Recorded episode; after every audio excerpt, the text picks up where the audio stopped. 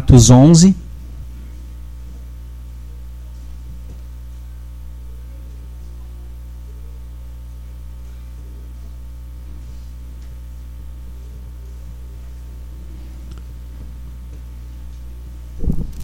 Verso 11. Desculpem, Atos 16. Não é Atos 11, tá? Atos 16, verso 11 em diante. Pessoal, a gente ia voltar no tempo.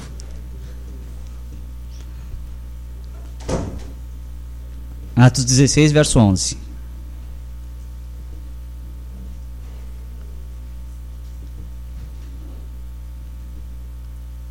Vamos orar mais uma vez? Senhor, fala aos nossos corações mediante a tua palavra. Toque em nossas vidas. Que cada versículo que nós lermos nessa noite, tu possas falar aos nossos corações. Ministrar em nossas vidas, querido Deus. Nos trazer ao arrependimento, à renovação. Ó Senhor, que tu possas trabalhar poderosamente em nossa vida. Que teu Espírito faça toda a tua obra em nossas vidas nessa noite, Pai. Em nome de Jesus. Amém. Tendo, pois, navegado de Trode, seguimos em direitura a Samotrácia. No dia seguinte a Neápolis, e dali a Filipos, cidade da Macedônia, primeiro do distrito e colônia. Nessa cidade, permanecemos alguns dias. No sábado, saímos da cidade para junto ao rio, onde nos parecer haver um lugar de oração e assentando-nos, falamos às mulheres que para ali tinham concorrido. Certa mulher, chamada Lídia, da cidade de Tiatira, vendedora de púrpura, temente a Deus, nos escutava. O Senhor lhe abriu o coração para entender as coisas que Paulo dizia. Depois de ter sido batizada, ela e toda a sua casa, nos rogou, dizendo: Se julgais que sou fiel ao Senhor, entrai em minha casa e aí ficai. E nos constrangeu a isso. Aconteceu que, indo nós para o lugar de oração, nos saiu ao encontro uma jovem possessa de espírito adivinhador, a qual, adivinhando, dava grande lucro aos seus senhores. Seguindo a Paulo e a nós, clamava, dizendo: Estes homens são servos do Deus Altíssimo e vos anunciam o caminho da salvação. E isto se repetia por muitos dias.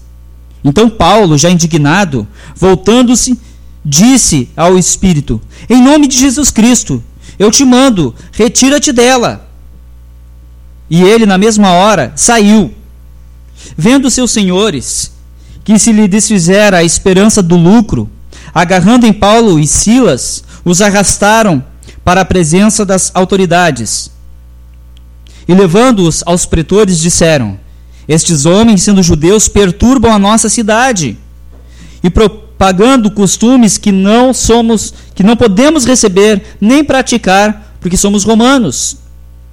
Levantou-se toda a multidão unida contra eles, e os pretores, rasgando-lhes as vestes, mandaram açoitá-los com varas. E depois de lhes darem muitos açoites, os lançaram no cárcere, ordenando ao carcereiro que os guardasse com toda a segurança. Este, recebendo tal ordem, levou-os para, levou para o cárcere interior e lhes prendeu os pés aos troncos. E por volta da meia-noite, Paulo e Silas oravam e cantavam louvores a Deus. E os demais companheiros de prisão escutavam. De repente, sobreveio tamanho terremoto que sacudiu os alicerces da prisão. Abriram-se todas as portas e soltaram-se as cadeias de todos. O carcereiro despertou do sono e, vendo abertas as portas do cárcere, puxando da espada, ia suicidar-se, supondo que os presos tivessem fugido. Mas Paulo bradou em alta voz: Não te faças nenhum mal, que todos estamos aqui. Então o carcereiro, tendo pedido uma luz, entrou, entrou precipitadamente e trêmulo prostrou-se diante de Paulo e Silas. Depois, trazendo-os para fora, disse: Senhores, que devo fazer para que seja salvo? Responderam: Crê no Senhor Jesus e será salvo tu e a tua casa. E lhe pregaram a palavra de Deus e a todos os de sua casa. Naquela mesma hora da noite, cuidando eles deles, levou lavou-lhes os vergões dos açoites. A seguir, foi ele batizado e todos os seus. Então, levando-os para sua própria casa, lhes pôs a mesa, e com todos os seus manifestava grande alegria por terem crido em Deus. Paulo chega na cidade de Filipos. Filipos está na entrada da Europa. Paulo já havia pregado na Galácia, Paulo já havia pregado na Ásia, Paulo já havia voltado para Antioquia, de onde ele havia sido enviado, e ele sai agora novamente pela segunda vez, e ele chega até Filipos.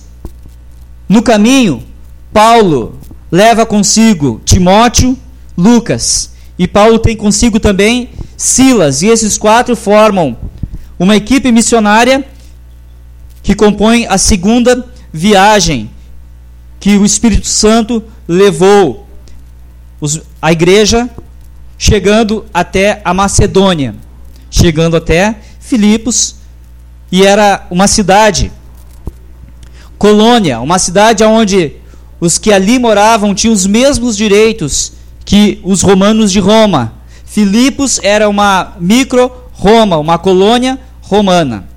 Paulo chega ali, ele espera alguns dias, prova provavelmente ele chegou num dia de semana, em Filipos e ele esperou até sábado, porque no sábado os judeus se reuniam, porque no sábado era o Shabá, era o descanso. No sábado os judeus cessavam o trabalho e se reuniam para orar. Entretanto, em Filipos não é encontrada uma sinagoga, não se é feita menção de uma sinagoga, que era o edifício onde ocorria o culto judeu.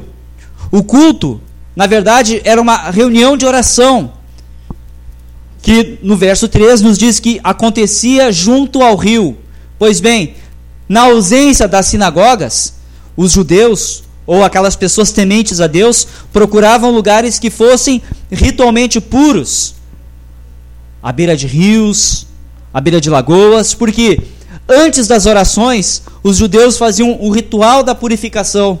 E o ritual da purificação consistia na lavagem das mãos da ponta do dedo até o cotovelo, da lavagem da cabeça, para que eles se purificassem para orar diante de Deus. Então, a beira do rio era um lugar apropriado. E Paulo encontra pessoas reunidas à beira do rio para orar. E o que é orar? É buscar a Deus. Só que o que nós encontramos aqui relatado não é que um grupo de judeus estava reunido como em todos os outros relatos acontecia, o Paulo chegava numa sinagoga e ali tinham judeus reunidos. Ele encontra é um grupo de mulheres, entre elas uma mulher chamada Lídia, uma mulher temente a Deus. O que significa uma mulher temente a Deus? Era uma mulher que possivelmente havia tido algum contato com o judaísmo e havia se tornado ou uma judia praticante ou uma judia simpatizante do judaísmo. Em Filipos mesmo não tinha uma sinagoga. Porém, Lídia, ela era natural de Tiatira, lá na Ásia. E na cidade de Tiatira, lá sim havia sinagoga, havia uma presença forte de judeus. Ela está em Filipos, morando, estabelecida, e ela está ali a trabalho. Ela chegou até ali como uma pessoa que era vendedora de púrpura. A púrpura era um dos materiais mais luxuosos do mundo antigo, retirada dos moluscos, formava uma tinta escarlate, uma tinta lilás, e com essa tinta pintavam-se os panos, pintavam-se tecidos que os imperadores, os senadores usavam. E usar roupas com a cor púrpura denotava status social que, que denota hoje em dia status social? Quando alguém quer demonstrar status social, talvez a pessoa compre uma roupa de marca. Quando a pessoa quer demonstrar status social, talvez a pessoa compre um carro de marca, um carro de uma marca famosa, e isso é para demonstrar para os outros. E Lídia era uma pessoa que vendia material para que os outros demonstrassem status. Mas o ponto importante aqui é que Lídia estava em Filipos a negócios e se estabeleceu ali a negócios. Era uma próspera vendedora de púrpura. Ela morava nessa cidade, vendia, negociava, porém ela era uma pessoa que estava interessada em Deus. Era uma pessoa que era temente a Deus. E no verso 14, a Bíblia nos conta que ela foi até o lugar aonde eles estavam reunidos, ela escutava com atenção aquilo que era pregado, e não somente ela, como as outras mulheres que ali estavam, as outras pessoas estavam ali sentados, haviam ido até ali por causa daquilo que Paulo iria falar. E a mensagem chega na Europa pela primeira vez a um grupo de mulheres simples, sem sinagoga. Para ter uma sinagoga eram necessários no mínimo dez homens judeus praticantes para que pudessem estabelecer uma sinagoga. Em Filipos não tinha uma sinagoga, de maneira que as mulheres mesmo, à beira do rio, talvez algum jovem, algum homem também se reunisse, mas Deus chegou ali de maneira humilde, de maneira simples. A semente foi lançada ali como Jesus fala em Mateus 13, como o grão de mostarda, que sendo a menor das sementes, quando é lançada, torna-se uma das maiores das hortaliças.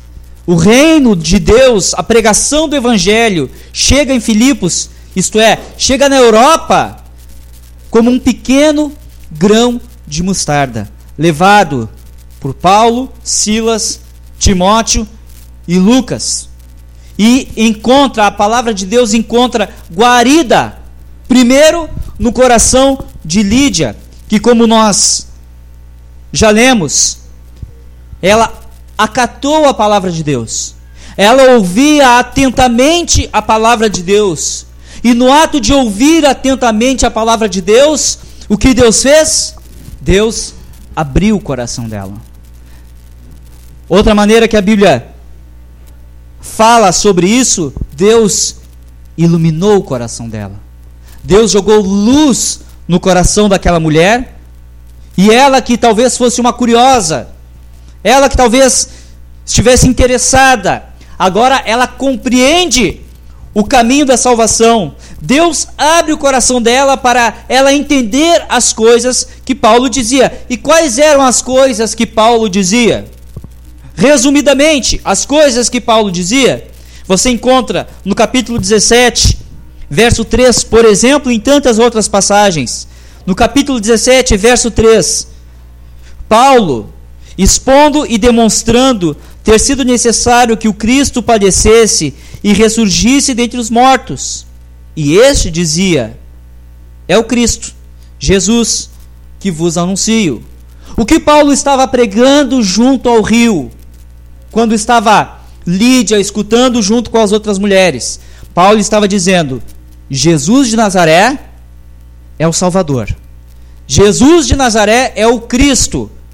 Aqueles que tinham algum contato, como Lídia, algum contato com o judaísmo, que tinham alguma informação das escrituras do Antigo Testamento, sabiam da promessa de Deus que Deus enviaria o Messias, o seu ungido, que no grego é Christus, e este iria redimir Israel, e este iria fazer uma grande obra. Porém, durante o percurso do Antigo Testamento, a chegada do Novo Testamento, não se sabia exatamente qual era a natureza do Cristo, nem como o Cristo agiria, o que Cristo faria. E Paulo diz, no capítulo 17, verso 3, que era necessário que o Cristo padecesse e ressuscitasse. Isso é, que o Cristo iria morrer e ressuscitar. O que mais está implícito na mensagem do Novo Testamento, na mensagem de Atos. Durante, o todo, todo, durante todo o livro de Atos, o que está embutido? Que a obra de Cristo é uma obra de perdão de pecados. Que a obra de Cristo não tem a ver com coisas materiais, não tem a ver com coisas desse mundo, com coisas deste século, não tem a ver com a esperança de muitos judeus que esperavam que o Cristo iria estabelecer o reino de Davi, o reino de Salomão, que iria libertar Israel da tirania dos romanos, que tornaria Israel um povo poderoso, um povo forte novamente. Mas o Novo Testamento, a mensagem é que Cristo traz a libertação dos pecados, que Cristo traz novidade de vida, que esta é uma operação espiritual que acontece. Então, enquanto Paulo pregava estas coisas, Lídia ouvia essas coisas, e o Espírito Santo abria o coração, iluminava o entendimento de Lídia para, para ela compreender. A semente de Deus estava caindo no coração daquela mulher, estava germinando, e ela se converteu. E no verso 15 ela foi batizada, ela e toda a sua casa. Ela e toda a sua família.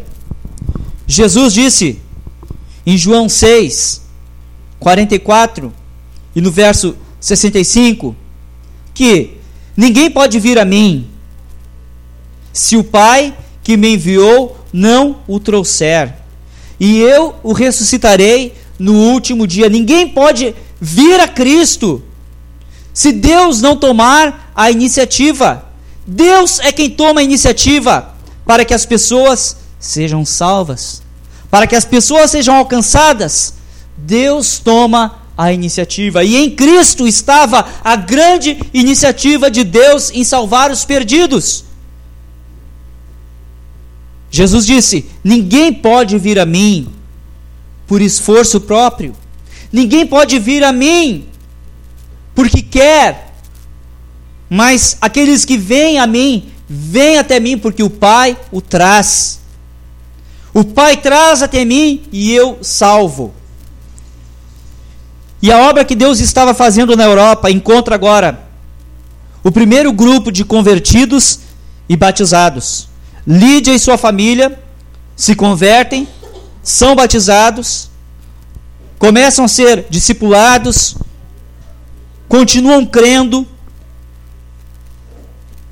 Passa-se uma semana, verso 16. Aconteceu o que no sábado seguinte significa isso. Este aconteceu o que no sábado seguinte, uma semana depois, indo ao lugar de oração, novamente indo ao lugar de oração no sábado seguinte, como era costume de sábado em sábado se reunirem para orar, não significa que durante a semana os irmãos não se reuniam informalmente nas casas para orar, para aprender, mas oficialmente eles se reuniam no sábado. E já no Novo Testamento, já em Atos, nós vamos ver que a igreja passou a se reunir no primeiro dia da semana. E qual é o primeiro dia da semana? O domingo. Ou no dia do Senhor. O dia do Senhor qual é? O dia em que o Senhor ressuscitou, que é o domingo. Uma semana depois, Paulo estava indo novamente para o lugar de oração, para pregar. E nesse interim, vinha ao encontro de Paulo, Silas, Timóteo e Lucas uma moça endemoniada, uma moça encapetada, uma moça que estava possessa por um demônio. Só que esse demônio não fazia a moça se contorcer pelo chão, babar, revirar os olhos. Esse demônio não fazia com que a moça tivesse algum tipo de atitude, como nós vemos em filmes como O Exorcista, que eu nunca vi, mas já vi algumas cenas, em filmes de, de exorcismo, né? Essas coisas que a gente vê, ou então que a pessoa ficasse se revirando pelo chão. Mas o que aquela endemoniada dizia? Esses homens são servos do Deus Altíssimo e vos anunciam um caminho de salvação. E por muitos dias isso foi acontecendo. E Paulo, vendo isso, vendo essa situação, ele ficou indignado. Verso 18. Paulo ficou indignado. Peraí, irmãos, talvez se fosse nos dias de hoje, Paulo ficasse agradecido. Não o Paulo verdadeiro, mas os Paulos de hoje. Os Paulos que nós vemos por aí. Porque o que o demônio estava fazendo? Publicidade grátis. Publicidade free. anunciando que Paulo e Silas e o grupo, a equipe missionária, eram homens de Deus e anunciavam o caminho da salvação. Talvez se fosse hoje em muitas igrejas, iriam dar o microfone para o demônio falar, iriam dar um tempo para o demônio dar a sua mensagem, iriam entrevistar o demônio. Mas a atitude de Paulo é ficar indignado e não se importar com aquilo que o demônio estava falando, mas ficar indignado porque aquela pessoa estava possessa por um demônio. Esse demônio fazia o que? Ele basicamente era um demônio que predizia o futuro. Essa moça tinha um espírito de adivinhação, conforme nós lemos, e esse espírito adivinhava o futuro. E com isso, ela dava lucro aos seus senhores. Que senhores? Essa moça, ela era escrava, uma escrava grega. E uma escrava, ela era uma propriedade de alguém. Um escravo no mundo antigo era considerado um, considerado um objeto, uma máquina viva, e não uma pessoa em si, de modo que os donos dos escravos podiam fazer o que quisessem com os escravos. No Brasil, nós temos a história da escravidão dos africanos, dos indígenas que foram escravizados por muito tempo. Então, nós conseguimos ter uma pequena noção de como havia injustiça, de como havia maldade com as pessoas que eram escravizadas e como os escravos eram considerados menos que gente. E no caso desta escrava, os donos dela tinham vantagem financeira. Por quê? Porque para consultar com a moça, as pessoas precisavam pagar. Cobravam uma, os senhores cobravam uma taxa, cobravam um valor e alguém ia lá com a, com a moça e ela predizia o futuro, ela fazia adivinhações. Mas a conotação que a Bíblia traz sobre um espírito imundo é uma conotação negativa. Era um espírito demoníaco. Era um demônio que habitava aquela pessoa. De modo que a moça, ela era escrava tanto dos homens, como também ela era uma escrava do diabo era uma escrava de demônios. Um demônio que dizia: Estes homens vos anunciam o caminho de Deus. Porém, Jesus disse: Nem todo o que me diz Senhor, Senhor entrará no reino dos céus. Esse demônio dizia: Senhor, Senhor. Esse demônio falava coisas verdadeiras sobre Deus. Crês tu que Deus é um só? Bem o fazes, porque até os demônios creem e tremem. Os demônios sabem da realidade espiritual do Deus Altíssimo e os demônios reconheciam em Jesus, enquanto Jesus estava na terra, a messianidade de Jesus. Em Lucas 4, verso 34 em diante, um demônio vem até Jesus e pergunta: O que queres com nós, Jesus, filho do Deus Altíssimo? Bem sabemos que és o Santo de Deus e que Jesus fez. Jesus diz: Cala-te, demônio, e sai. Então, Paulo teve a mesma atitude que Jesus. Imediatamente proibiu o demônio de falar e expulsou o demônio daquela moça. Retira-te dela em nome de Jesus Cristo. Irmãos, Jesus Cristo é aquele que liberta as pessoas escravizadas pelo diabo. Em nome de Jesus Cristo, a libertação do poder das trevas. Em Jesus Cristo, a libertação dos poderes do pecado.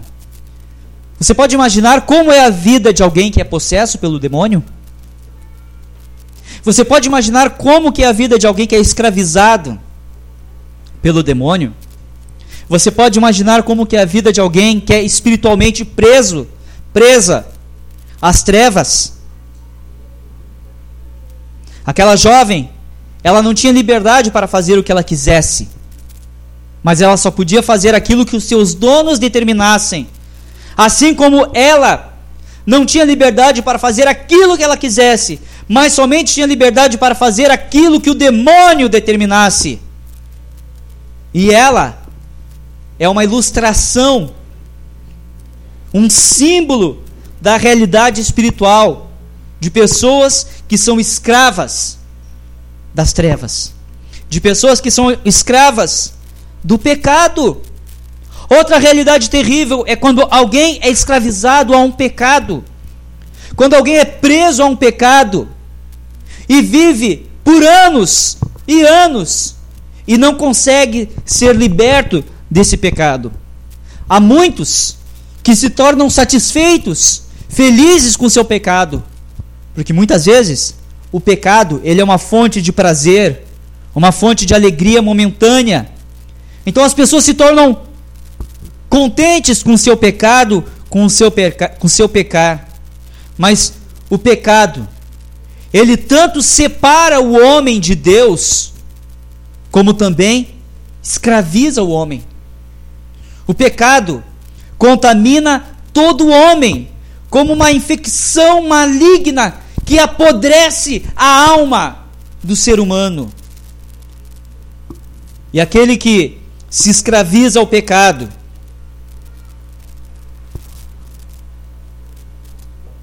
comete pecado, se prende ao pecado, este é alguém muito infeliz. Infeliz todo aquele que é escravo do diabo, infeliz todo aquele que é escravo do pecado, infeliz todo aquele que é escravo da carne, cujo senhorio, cujo dono não é Deus. A Bíblia vai apontar para Jesus frequentemente e chamá-lo de Senhor.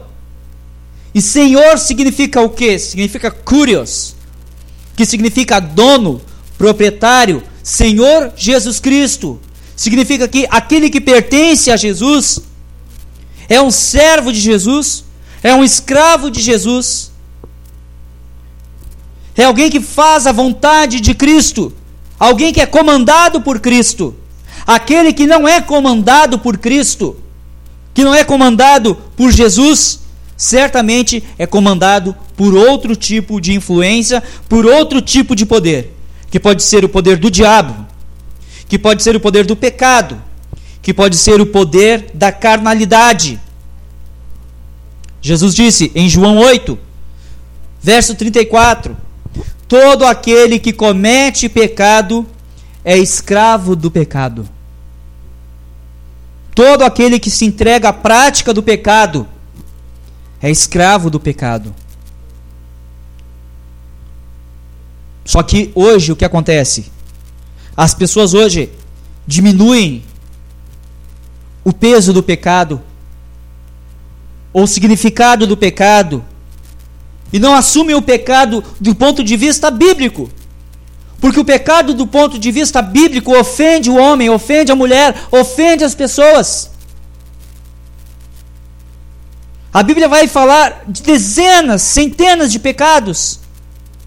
Mas hoje, nós minimizamos o pecado, a ofensa, para que as pessoas não se sintam ofendidas e domingo que vem retornem na igreja. Para que venham no próximo domingo Mas o que a Bíblia chama de pecado, homem nenhum tem o direito de chamar menos que pecado. A Bíblia chama de obras da carne, coisas carnais, que elas são conhecidas, elas são manifestas, como Paulo escreve aos Gálatas, no capítulo 5, verso 19 em diante: as obras da carne, a carnalidade, o pecado, são conhecidos. A prostituição, isto é, a imoralidade sexual, de todo tipo, é pecado. Jesus vai amplificar e vai dizer: aqueles que cobiçam a mulher, o marido do outro, aqueles que cobiçam algo, esses cometem pecado.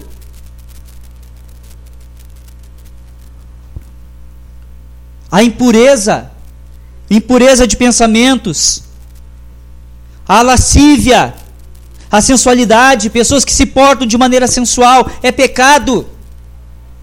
A idolatria é pecado. Jesus também vai dizer, a Bíblia vai dizer que o amor ao dinheiro é como idolatria. A feitiçaria é pecado. As inimizades são pecados. Os ciúmes são pecados. A raiva é pecado. As discórdias são pecados. As divisões são pecados. Inveja, ciúme é pecado. Marido, se você é ciumento, é pecado. Mulher, se você é ciumenta, é pecado. É pecado diante de Deus.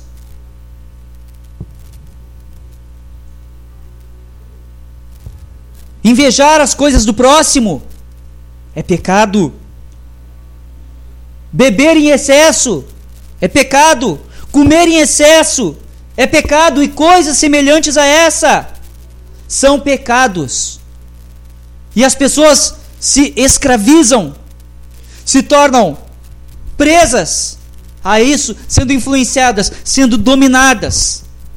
Por isso, a moça de Atos 16, ela era realmente escravizada, literalmente escravizada por um demônio. Mas muitas pessoas são escravizadas a, a algo, a algum pecado, a algum vício e não percebem. Eu quero que você olhe para dentro de si nessa noite e se pergunte: o que te escraviza? O que te prende? Quais situações que te tornam refém? Quando acontece alguma coisa e você sempre cai naquele pecado novamente? E você chega em casa, pede perdão a Deus e no outro dia faz de novo.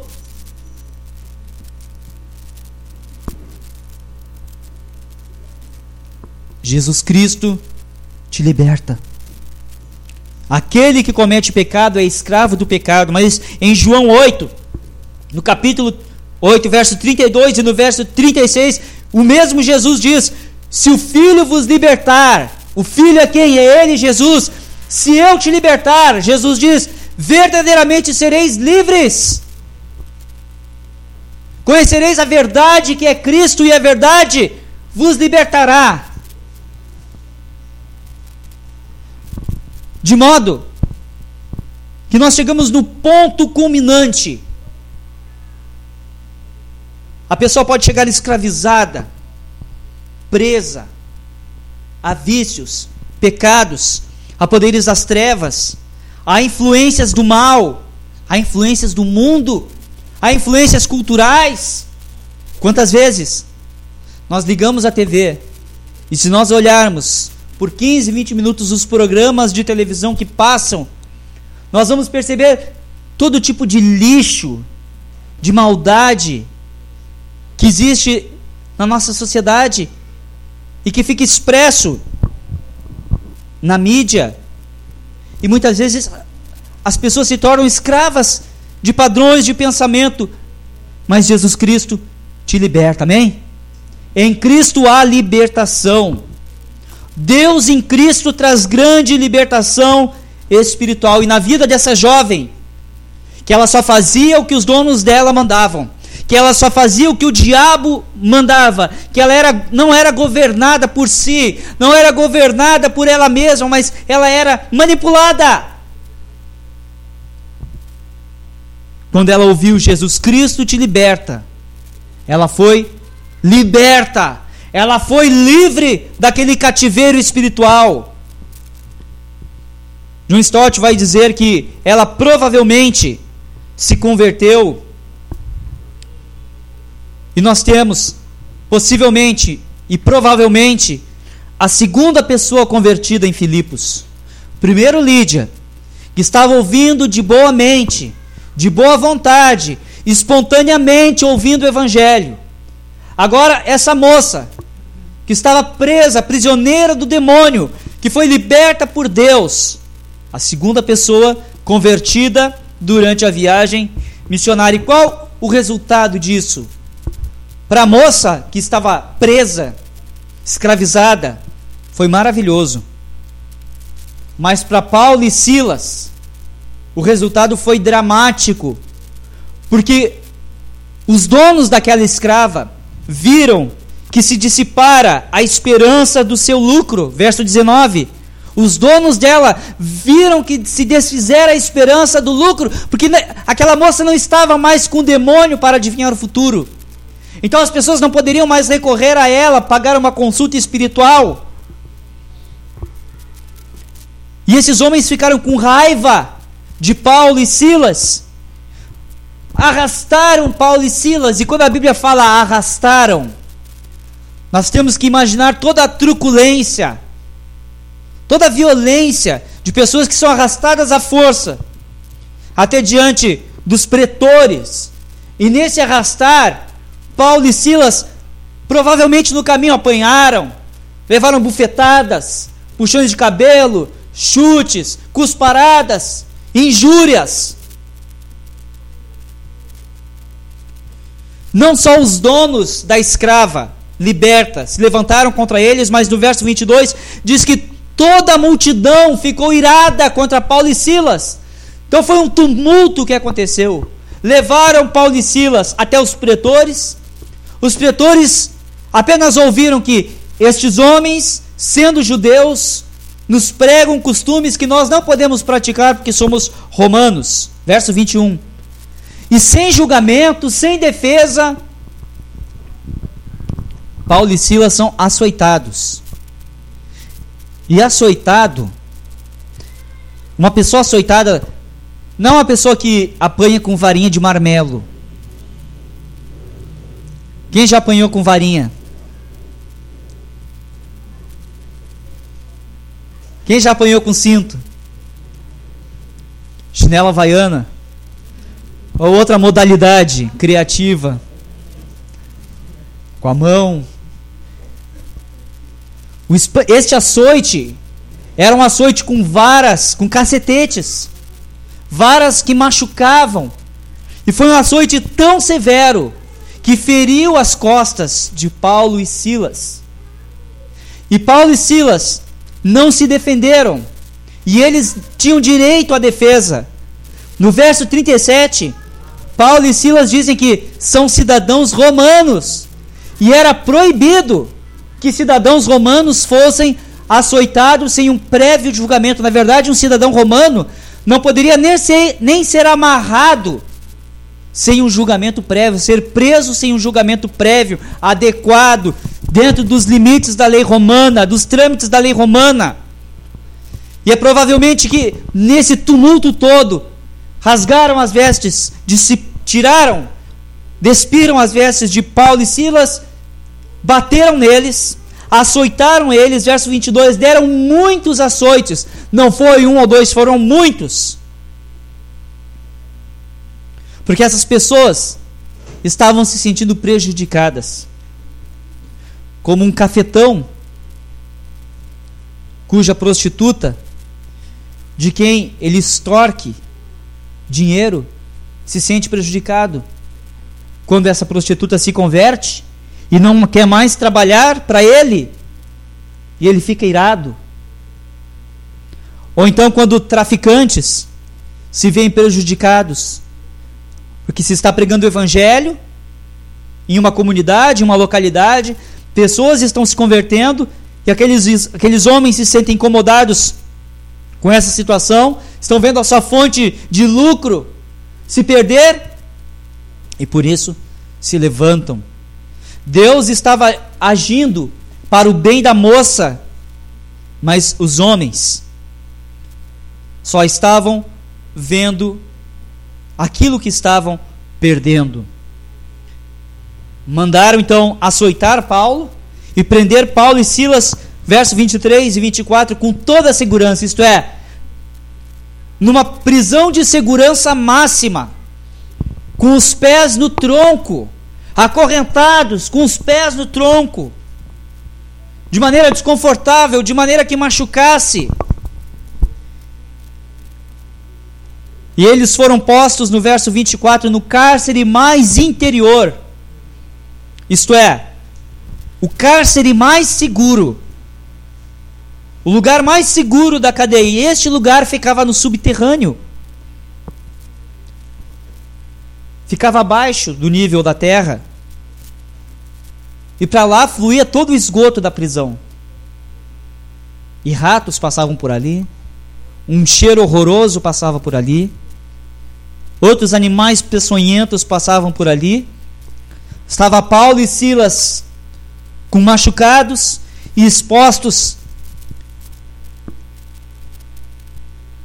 a todo aquele mal, aquele cheiro, presos no esgoto, com correntes, a pior situação possível, no pior lugar possível, sendo tratados de forma ultrajante, acorrentados ao tronco. E qual foi o crime de Paulo e Silas? Nenhum crime. Foram postos ali pelo bem que fizeram a jovem que era possessa pelo demônio e chegaram até ali porque as pessoas que estavam sendo prejudicadas deram mais importância àquilo que iriam perder financeiramente do que ao bem-estar da jovem. Paulo vai escrever a igreja que ele está fundando em Filipos anos depois. E vai dizer o seguinte, em Filipenses 1:21, para mim o viver é Cristo e o morrer é lucro. Eu estou vivendo e vivo com Cristo, para Cristo, em Cristo. E se eu morrer, para mim isto é um ganho, é um lucro, é uma vitória. Perceba como esses homens se portavam diante dessa situação extremamente adversa.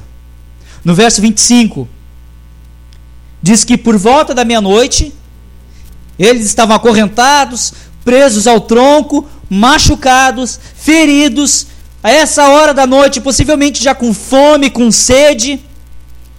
Mas o, o que eles estavam fazendo? Eles cantavam e oravam a Deus. Por volta da meia-noite, Paulo e Silas oravam e cantavam louvores a Deus, e os demais companheiros de prisão escutavam. No meio do sofrimento, no meio dos açoites, o que Paulo e Silas estavam demonstrando no meio da adversidade, no meio da tribulação, no meio da dificuldade, estavam demonstrando a sua confiança em Deus estavam demonstrando a sua alegria em Deus. Paulo vai escrever aos Romanos, no capítulo 5, verso 3 ao 5, ele vai dizer o seguinte: Nós, cristãos, servos de Deus, redimidos, nós que somos salvos, nós nos gloriamos, nós temos alegria nas tribulações, isto é, temos alegria, nos gloriamos quando passamos por angústia, por aflição, por pressão. Sabe por quê? A tribulação produz perseverança. A perseverança produz experiência. A experiência produz esperança. E a esperança não confunde, porque o amor de Deus é derramado em nossos corações pelo Espírito Santo. Quando pessoas atravessam momentos de pressão, aflição, angústias, dilemas, é isso que significa no original o termo tribulação. Deus gera através da tribulação perseverança. Deus gera através da tribulação experiência. Deus gera através dos momentos de luta, de dificuldade, esperança. Você pode passar pelo vale da sombra e da morte. Mas você pode dizer, como salmista: Eu não temerei mal algum, porque tu, Senhor, estás comigo. Atravesse tribulações, enfrente as pressões, as aflições, as angústias, os dilemas, seguindo o princípio de Deus, que a tribulação gera perseverança. Da próxima vez que o mesmo tipo de angústia, que pressão e problema vier, você estará mais forte, mais preparado. que mais? A tribulação gera experiência. De modo que quando outra pessoa passar pelo que você está passando, você pode aconselhar, você pode socorrer, ou você pode se lembrar do que você mesmo atravessou e pensar: Deus não me desamparou antes, Deus não irá me desamparar agora. E esperança, esperança no futuro, esperança de que Deus está no controle, de que o amor de Deus ele é derramado nos nossos corações através do Espírito Santo. As tribulações, irmãos, trabalham no caráter humano, com o objetivo de fazer com que o homem coloque sua esperança em Deus, fazer com que o homem confie em Deus. Quem já passou por alguma tribulação na vida?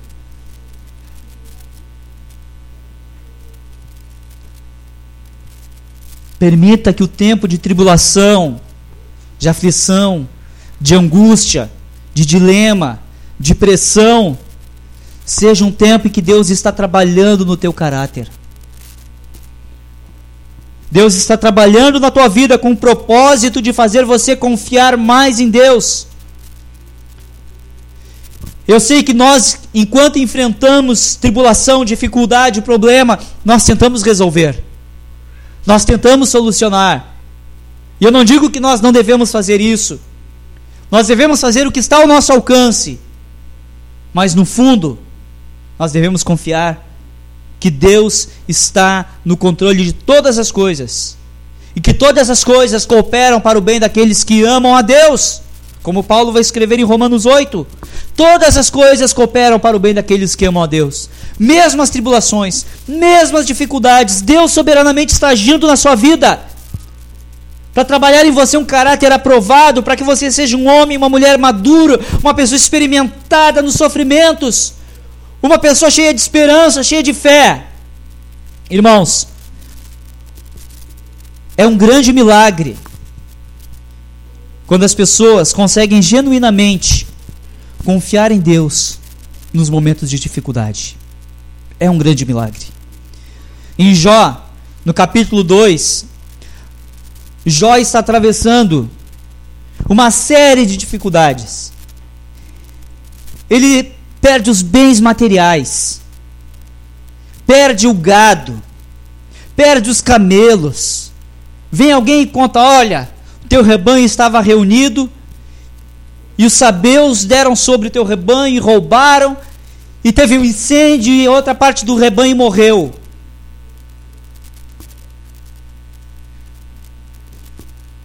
Depois chega outro mensageiro e diz: Olha, os teus filhos estavam reunidos para um banquete na, festa, na casa do, do irmão mais velho, e aconteceu uma ventania e a casa desmoronou e todos morreram. Jó tira suas roupas e diz: Nu saí do ventre da minha mãe e nu para lá voltarei. O Senhor o deu, o Senhor o tomou. Bendito seja o nome do Senhor.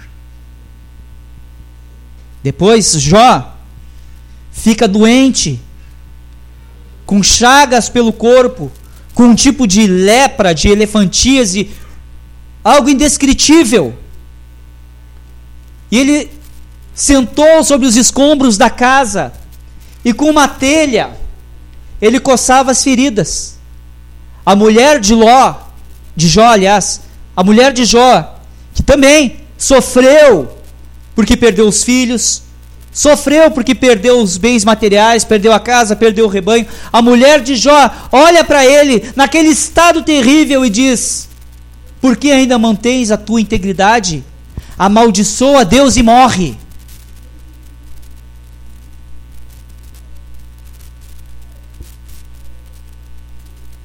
Muitas pessoas, quando está tudo bem na sua vida, conseguem agradecer a Deus ou enfrentar a vida com fé, com confiança, com esperança, mas tão logo surgem as tribulações, que logo, logo muitos começam a praguejar contra Deus, a murmurar contra Deus, a amaldiçoar Deus. Mas Paulo e Silas haviam parado naquela prisão horrorosa, não porque houvessem feito mal algum, cometido crime algum, foram parar naquele calabouço, feridos porque estavam cumprindo a vontade de Deus, que estavam servindo a Deus e pregando o Evangelho. O salmista diz no Salmo 42, verso 8: Contudo, o Senhor durante o dia me concede a sua misericórdia, e à noite comigo está o seu canto, uma oração ao Deus da minha vida. Durante o dia, Deus está comigo. E à noite, eu canto louvores a Deus, eu oro a Deus, eu busco ao Deus da minha vida. Aquela ação de Paulo e Silas, aquela postura, aquela atitude de Paulo e Silas na prisão, por si só, já era um testemunho da confiança em Deus da esperança em Deus. Os demais encarcerados estavam acostumados a ouvirem no cárcere blasfêmias, xingamentos. Agora eles estão diante de pessoas que, mesmo injustamente presos, estão louvando a Deus, exaltando a Deus, porque Paulo sabia que a sua esperança estava em Deus que a sua confiança deveria estar em Deus, que, como ele disse aos Filipenses, viver é Cristo, morrer é lucro, minha vida está em Deus, minha existência está em Deus. Ele escreve aos Romanos, do capítulo 14, verso 7: Porque nenhum de nós vive exclusivamente para si.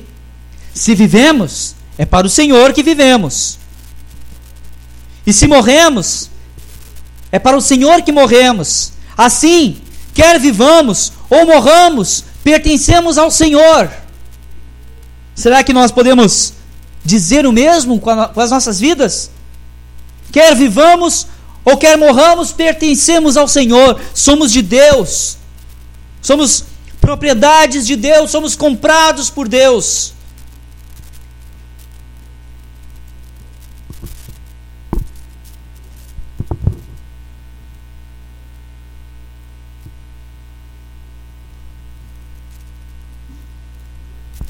presos, mas cantando, presos, mas orando, enfrentando tribulação e dificuldade, mas confiando em Deus.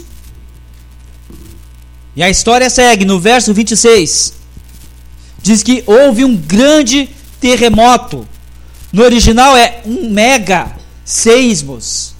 Seismos, onde vem a palavra sismologia, que é a ciência que estuda os terremotos, e mega, um mega terremoto, um terremoto tão grande, que poderia ter derrubado a prisão, poderia ter colocado a prisão abaixo, mas o terremoto teve efeito somente nas portas da prisão e nas cadeias, nas algemas, nas correntes, um evento natural provocado por Deus com fins sobrenaturais. Somente as algemas, as correntes foram soltas. Como eu disse, a cadeia inteira. Imagine uma cadeia do mundo antigo, não construída com concreto, com grandes estruturas de ferro, mas um amontoado de pedras e barro. Pedro, é, prédios antigos ruíam facilmente ao tremor dos terremotos, mas aqui acontece um grande terremoto, sacode a prisão inteira, porém, só o que é atingido são as portas da cadeia e são as correntes e as algemas dos prisioneiros. No verso 27, o carcereiro, o que era responsável, estava dormindo, Ele é acordado pelo terremoto, ele olha por, as portas abertas e ele pensa que os detentos haviam fugido. Por que os detentos não fugiram? Por que os detentos não fugiram? Possivelmente, alguns deles já estavam sendo convertidos, ou não fugiram pelo temor de que Deus estava agindo ali. Carcereiro desperta do sono, vê as portas abertas e está pronto para suicidar-se. Puxa a espada, supondo que os prisioneiros haviam fugido. Ele considerava mais honroso cometer o suicídio do que ser executado publicamente. A punição para os carcereiros, para aqueles que ficavam responsáveis por um prisioneiro, ela era igualmente proporcional à pena dos seus presos. Então, se houvesse ali algum homem condenado à morte, e possivelmente existia alguém, algum dos condenados ali, condenados à pena capital, o carcereiro sabia que ele seria executado no lugar daquele homem que havia fugido. Porém, nenhum deles havia fugido. Quando Paulo percebe o que está acontecendo, Paulo grita de dentro da, do cárcere: Não te faças nenhum mal, porque estamos todos aqui. Paulo interveio na situação daquele homem Aquele homem naquele momento estava tão desesperado que estava ao ponto de tirar a própria vida. E Paulo poderia ter se vingado e deixado. Paulo poderia não ter dado a mínima, ter sido indiferente, afinal, aquele homem prendeu Paulo no tronco. A, a ordem daquele homem foi que Paulo fosse preso no tronco, com correntes em segurança máxima, no pior lugar. Paulo poderia ter tido um espírito vingativo, um sentimento vingativo, mas ele intercedeu em favor daquele homem. Disse a ele: Não te faças mal algum, estamos todos aqui. Talvez nós, em situações semelhantes, nós deixaríamos o camarada se matar. E quantas vezes as pessoas estão tão desesperadas que parece que a morte é a melhor saída? Os índices de suicídio de jovens, entre jovens, são tão altos. E por que as pessoas cometem suicídio? Porque parece que a única saída para o sofrimento, a única maneira de fazer cessar o sofrimento é a morte. Onde estão os Paulos? Onde estão os Paulos de Deus? Ou as Paulas? Que vão levantar a sua voz, vão se importar e vão intervir. Por causa da ação de Paulo, por causa da palavra de Paulo, o carcereiro não tirou a própria vida. Ele foi até Paulo e Silas, pediu uma tocha, pulou no calabouço onde Paulo e Silas estavam, e tremendo se prostrou diante de Paulo e Silas, trêmulo, que significa terrificado, cheio de terror, muito apavorado diante daquilo que havia acontecido, e pergunta: O que devo fazer para ser salvo? Aquele carcereiro percebeu que o terremoto, aquela ação sobrenatural, era uma confirmação à mensagem e ao ministério de Paulo e Silas. Por isso que ele vai até Paulo e Silas, tremendo, e pergunta: O que eu faço para ser salvo? Salvo do que? Da perdição. Salvo do que?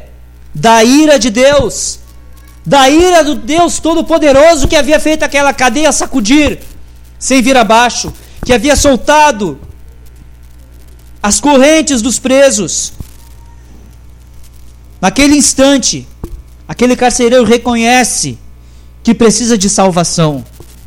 Não há pergunta mais importante que devemos nos fazer, senão o que fazer para ser salvo.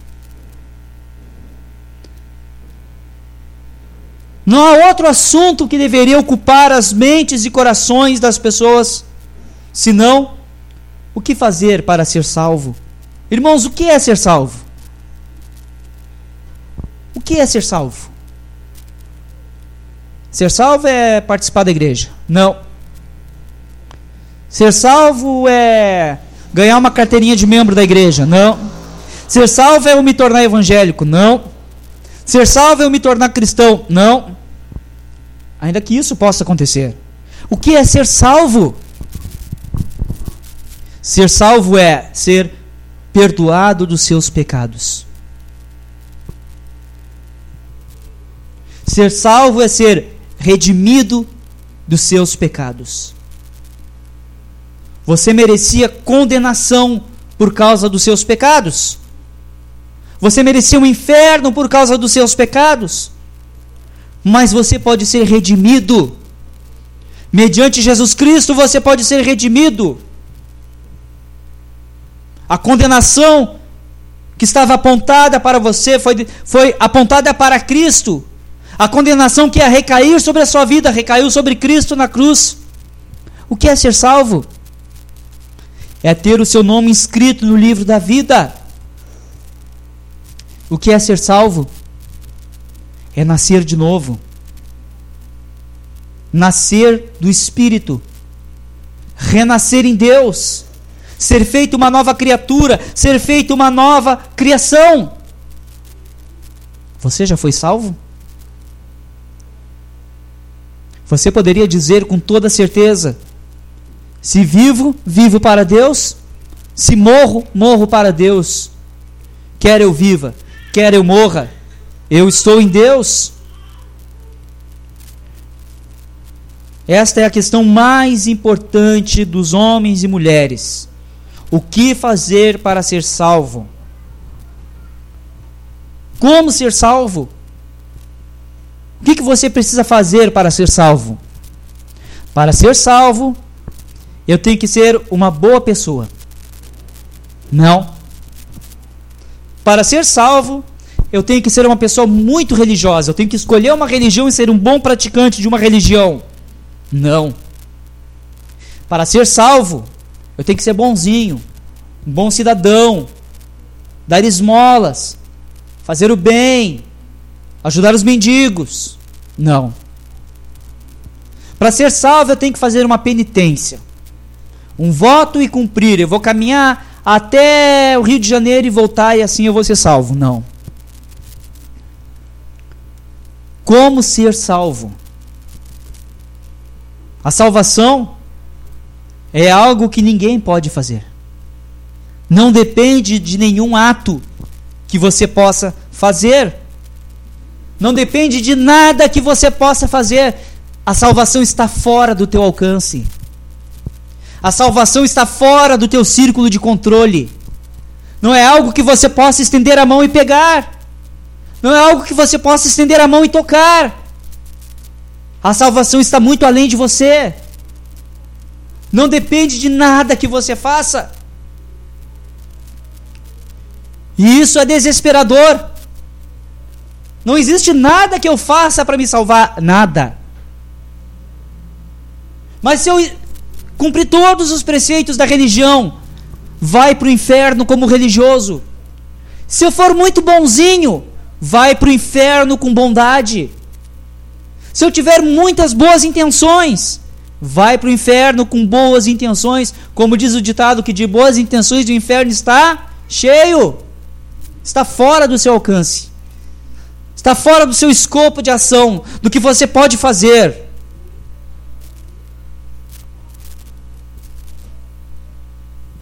Senhores, o que devo fazer para que seja salvo?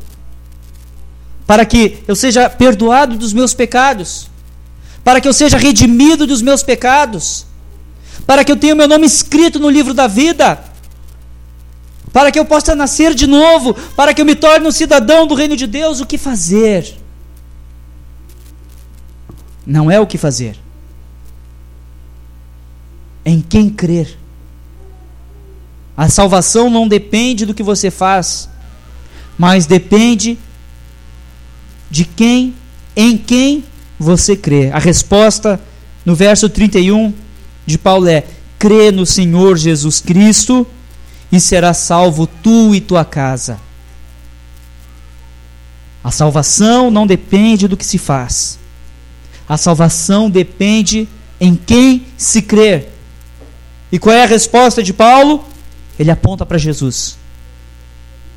Ele diz para o carcereiro: a salvação está em Jesus, o Cristo, o Senhor. Creia em Jesus, creia no Cristo, creia no Senhor e será salvo, tu e a tua casa. Deposite a tua fé, a tua confiança, a tua esperança em Jesus Cristo, no Salvador. E desta maneira tu serás salvo. Acredite que Jesus realizou tudo o necessário. Confie em Jesus. Confie na obra de Cristo. Confie nos méritos de Cristo. Na suficiência de Cristo. Confie, acima de tudo, no amor de Cristo. No amor de Deus que é derramado em nossos corações para a vida. No amor de Deus que é derramado em nossos corações para o perdão. E o carcereiro no verso 32, creu, levou Paulo para sua casa, e Paulo pregou para ele e para toda a sua casa. O que é? A mensagem sobre Jesus Cristo de Nazaré, o Senhor e Salvador. Sobre aquilo que Cristo havia feito, como ele padeceu e ressuscitou dos mortos. Em Romanos 10, capítulo 9, Paulo escreve dizendo: Se com a tua boca confessares a Jesus como Senhor e em teu coração creres que Deus o ressuscitou, serás salvo. Confessar com a boca e crer no coração que Jesus foi ressuscitado por Deus dentre os mortos que Jesus é o primeiro, é as primícias, é o primogênito dos mortos, é o primeiro que foi ressuscitado dos mortos. E como Jesus é hoje, assim nós seremos. O tipo de corpo que Jesus tem hoje em glória, assim nós teremos. E que aonde Jesus está hoje, para lá nós iremos. Jesus disse: Não vos deixarei órfãos, voltarei para vós outros, para vós outros, irei para o meu Pai vos preparar uma morada, um lugar, uma habitação.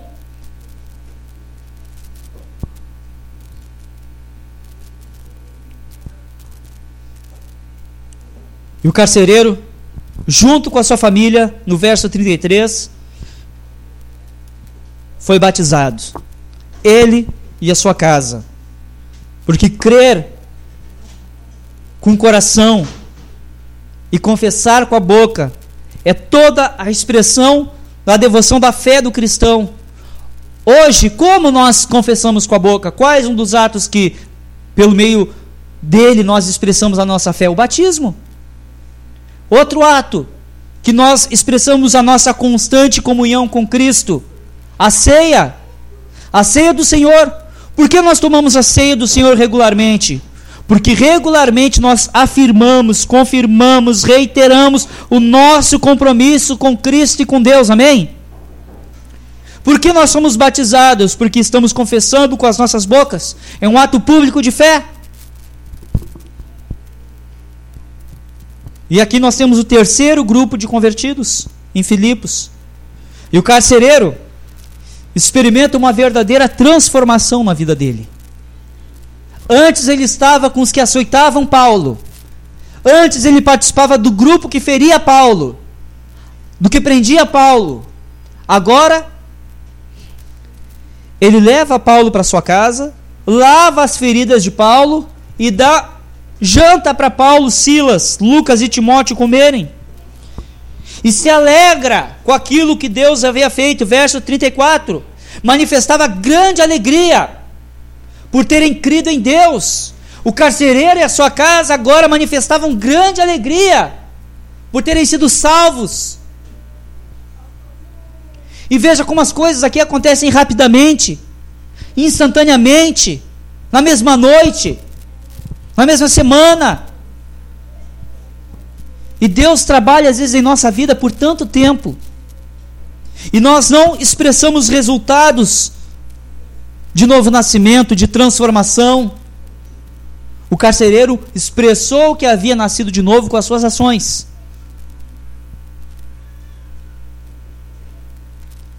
Finalizando. O que Deus fez em Filipos? Salvou Lídia. Lídia se, reuni, se converteu numa reunião de oração. Lídia, que era uma comerciante próspera. Lídia, que era da cidade de Tiatira, na Ásia. O que Deus fez em Filipos? Deus converteu a moça, a que era escrava, grega, endemoniada. Deus liberta ela de forma dramática. O que Deus faz em Filipos? Deus converte o carcereiro. Esse homem romano, que era possivelmente um ex-legionário, um ex-soldado romano, Deus salva pessoas diferentes, de classes sociais diferentes, de raças diferentes, de maneiras diferentes. Há muitos que são chamados por Deus, atraídos por Deus, em situações tranquilas como Lídia. Eu diria que eu me enquadro nesse tipo de pessoa. Eu tinha lá meus 15 anos, minha vida estava normal, não tinha acontecido nenhuma tragédia, nada. Aí me, eu sempre fui uma pessoa espiritualista, religiosa. Eu me lembro que desde sempre eu orava, eu fazia as minhas orações, desde que eu me conheço por gente mas um dia me convidaram para ir na igreja, eu tinha 15 anos, umas férias de julho, como hoje, assim. Estava de férias da escola, me convidaram para ir na igreja, do nada eu fui, e Deus me alcançou. Outras pessoas estão imersas em trevas, em escuridão, como aquela jovem. E Deus age e liberta. Outras pessoas só se convertem como carcereiro se acontecer um terremoto. O chão tem que tremer. As estruturas têm que serem abaladas. Porque as pessoas ficam endurecidas, indiferentes e algo dramático tem que acontecer. Mas Deus faz acontecer. E talvez, se você enfrenta terremotos, não seja o momento de você se perguntar com qual propósito Deus está trazendo esse terremoto. O que Deus quer tocar na minha vida? O resultado do terremoto foi a libertação de Paulo e Silas e a conversão do carcereiro, que é o mais importante. Há muitas circunstâncias que envolvem conversões, que envolvem compromisso com Deus Paulo e Silas presos, açoitados, feridos, injustiçados, mantiveram seu compromisso com Deus, sua fé inabalável em Deus, sua confiança em Deus. Todos nós devemos nos voltar para Deus e perceber a graça e a bondade de Deus, não importa como chegamos a Deus. O que importa é o que Deus quer fazer em nossas vidas. Às vezes chegamos de forma tranquila, desavisados. Às vezes chegamos porque estamos enfrentando as trevas. Às vezes chegamos porque estamos enfrentando o terremoto. Dificuldades tremendas, situações horrorosas. Venha Cristo. Volte-se para Deus. Confie em Deus. Ore a Deus. Cante a Deus. Quer vivas, quer morras, vives e morres para Deus. Amém? Vamos orar, vamos ficar em pé?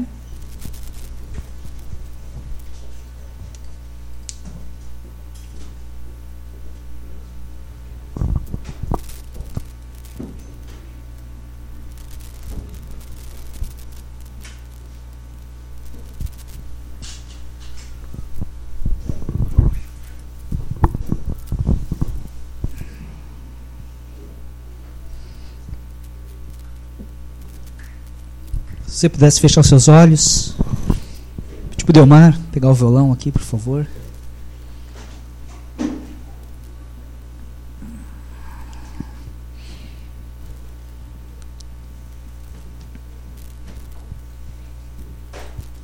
Quem você é nessa noite?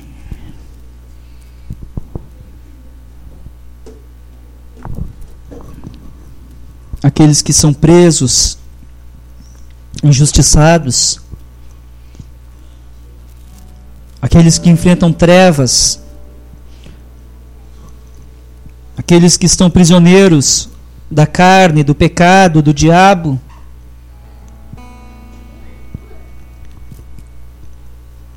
Coloque a sua vida diante de Deus.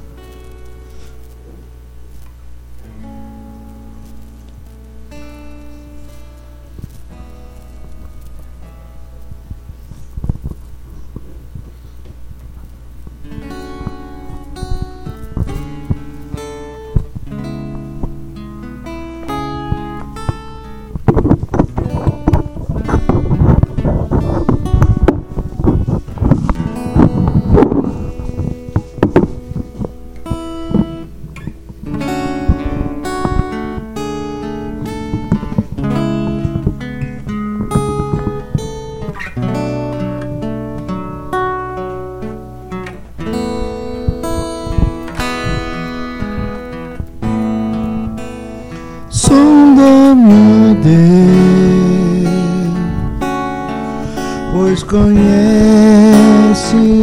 os meus caminhos.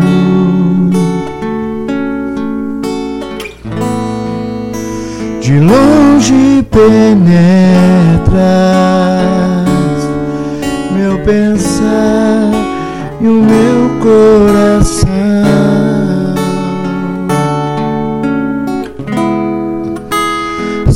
aos céus eu for, ou se no abismo for, ali tu estás.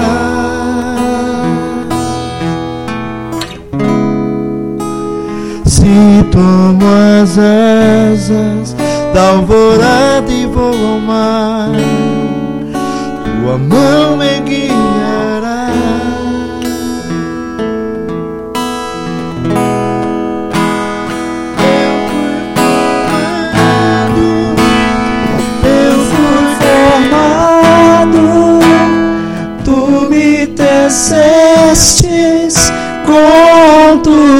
tuas mãos. Que lindo, que momento mais sublime, Senhor. Porque no oculto eu fui formado por ti. Que preciosos, que maravilhosos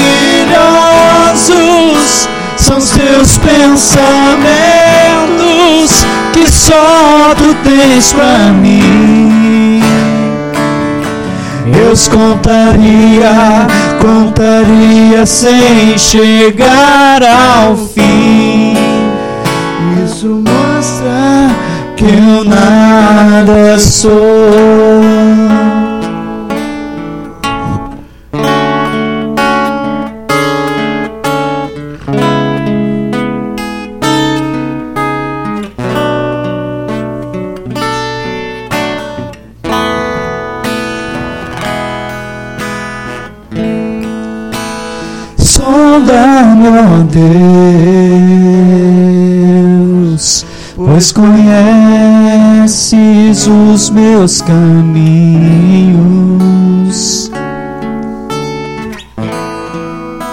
De longe penetras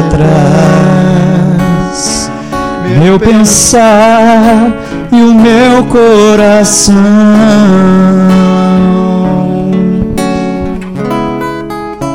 Se aos céus eu for, ou se no abismo for ali tu estás.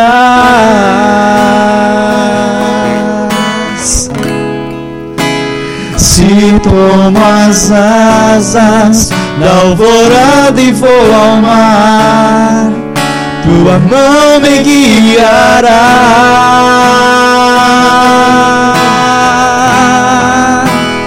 Eu fui criado, eu fui formado,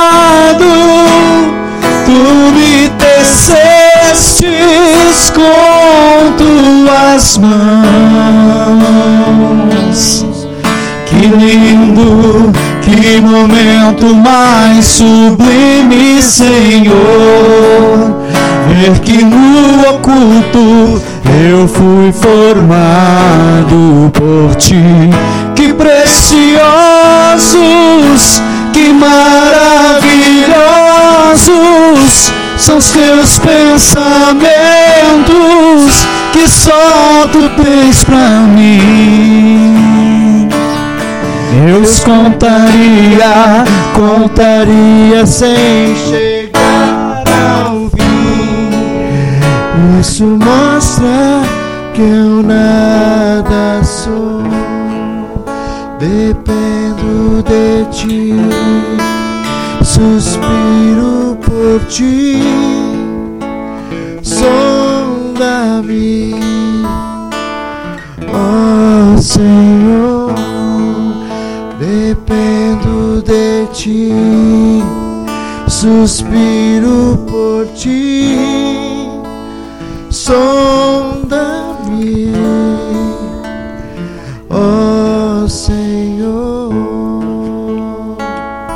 Ajuda-nos, Senhor, a chegar ao verdadeiro arrependimento.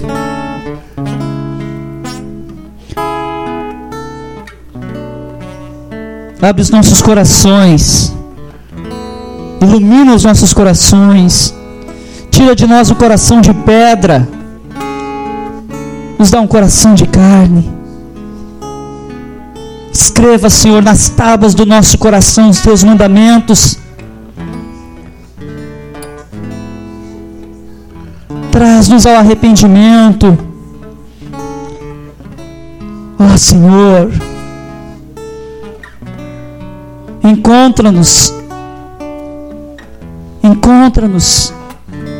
Encontra aqueles que estão, Senhor, escravizados e traz a tua libertação. Aqueles que estão escravizados ao pecado, como aquela jovem, escravizados às trevas. Que em Cristo haja libertação. Em nome de Jesus, ó Pai. Ajuda aqueles, Senhor, que estão enfrentando tribulação, dificuldade. Coloque em nossos lábios um hino de louvor, um canto de adoração ao nosso Deus. Ajuda-nos a confiar verdadeiramente em Ti, Senhor. Mesmo em dificuldades como Paulo e Silas estavam, mesmo presos no calabouço, eles confiaram em Ti. Ó oh, Senhor, que do meio da tribulação surja a perseverança, surja a experiência, surja a esperança e a convicção que o amor de Deus é derramado em nossos corações por meio do Espírito Santo.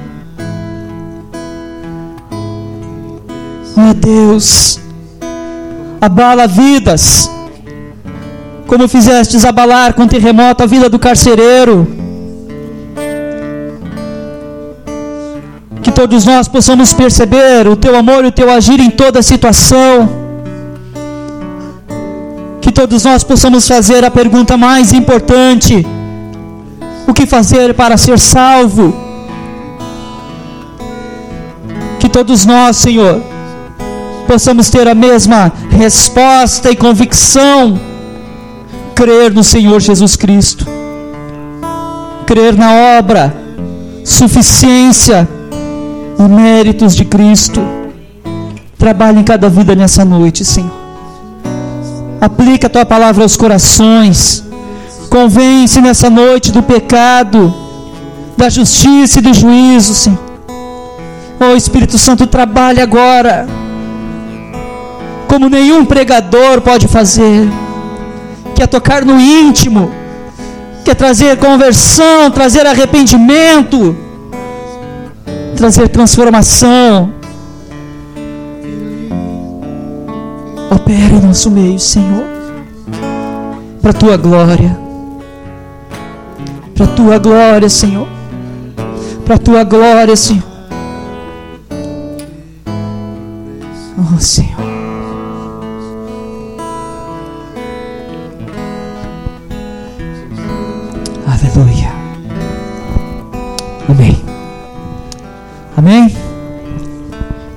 Você guarde essa palavra e cumpra. Que o Espírito Santo te ajude a chegar ao verdadeiro arrependimento e transformação. Em nome de Jesus. Amém. Vou dar os avisos aqui rapidinho. E vamos orar para nós encerrarmos nosso aniversário da igreja, dia 4 de agosto, num sábado às 19 horas. Os irmãos se programem, se preparem. Vamos fazer uma celebração, comer um bolinho, comer um salgadinho. Então você pode ir se preparando para trazer um prato, certo? Trazer um salgado para a gente partilhar juntos. E nesse dia. Pode passar? Nessa, Nessa semana, o grupo das mulheres é na terça-feira. Terça-feira, na casa da Regiane, só a semana terça-feira. E escola dominical nos dois primeiros domingos do mês. Nosso estudo agora vai mudar. Nós vamos terminar esse livro, que é uma igreja saudável, e falta o capítulo discipulado, certo? Nós estávamos meditando no capítulo pluralidade de presbíteros, e agora o último capítulo, que na verdade é o penúltimo, certo? É discipulado, a marca do discipulado numa igreja saudável. Vamos voltar com o curso de teologia quando Samuel voltar da viagem, das férias, e aí nós avisaremos. Vamos orar para nós encerrarmos? Obrigado, Senhor, por essa noite na tua presença. Obrigado pelo tempo em que nós podemos te louvar, orar, trazer as nossas ofertas ler a Bíblia, ouvir a tua palavra, te buscar, te procurar. Obrigado, Senhor, porque tu nos trouxeste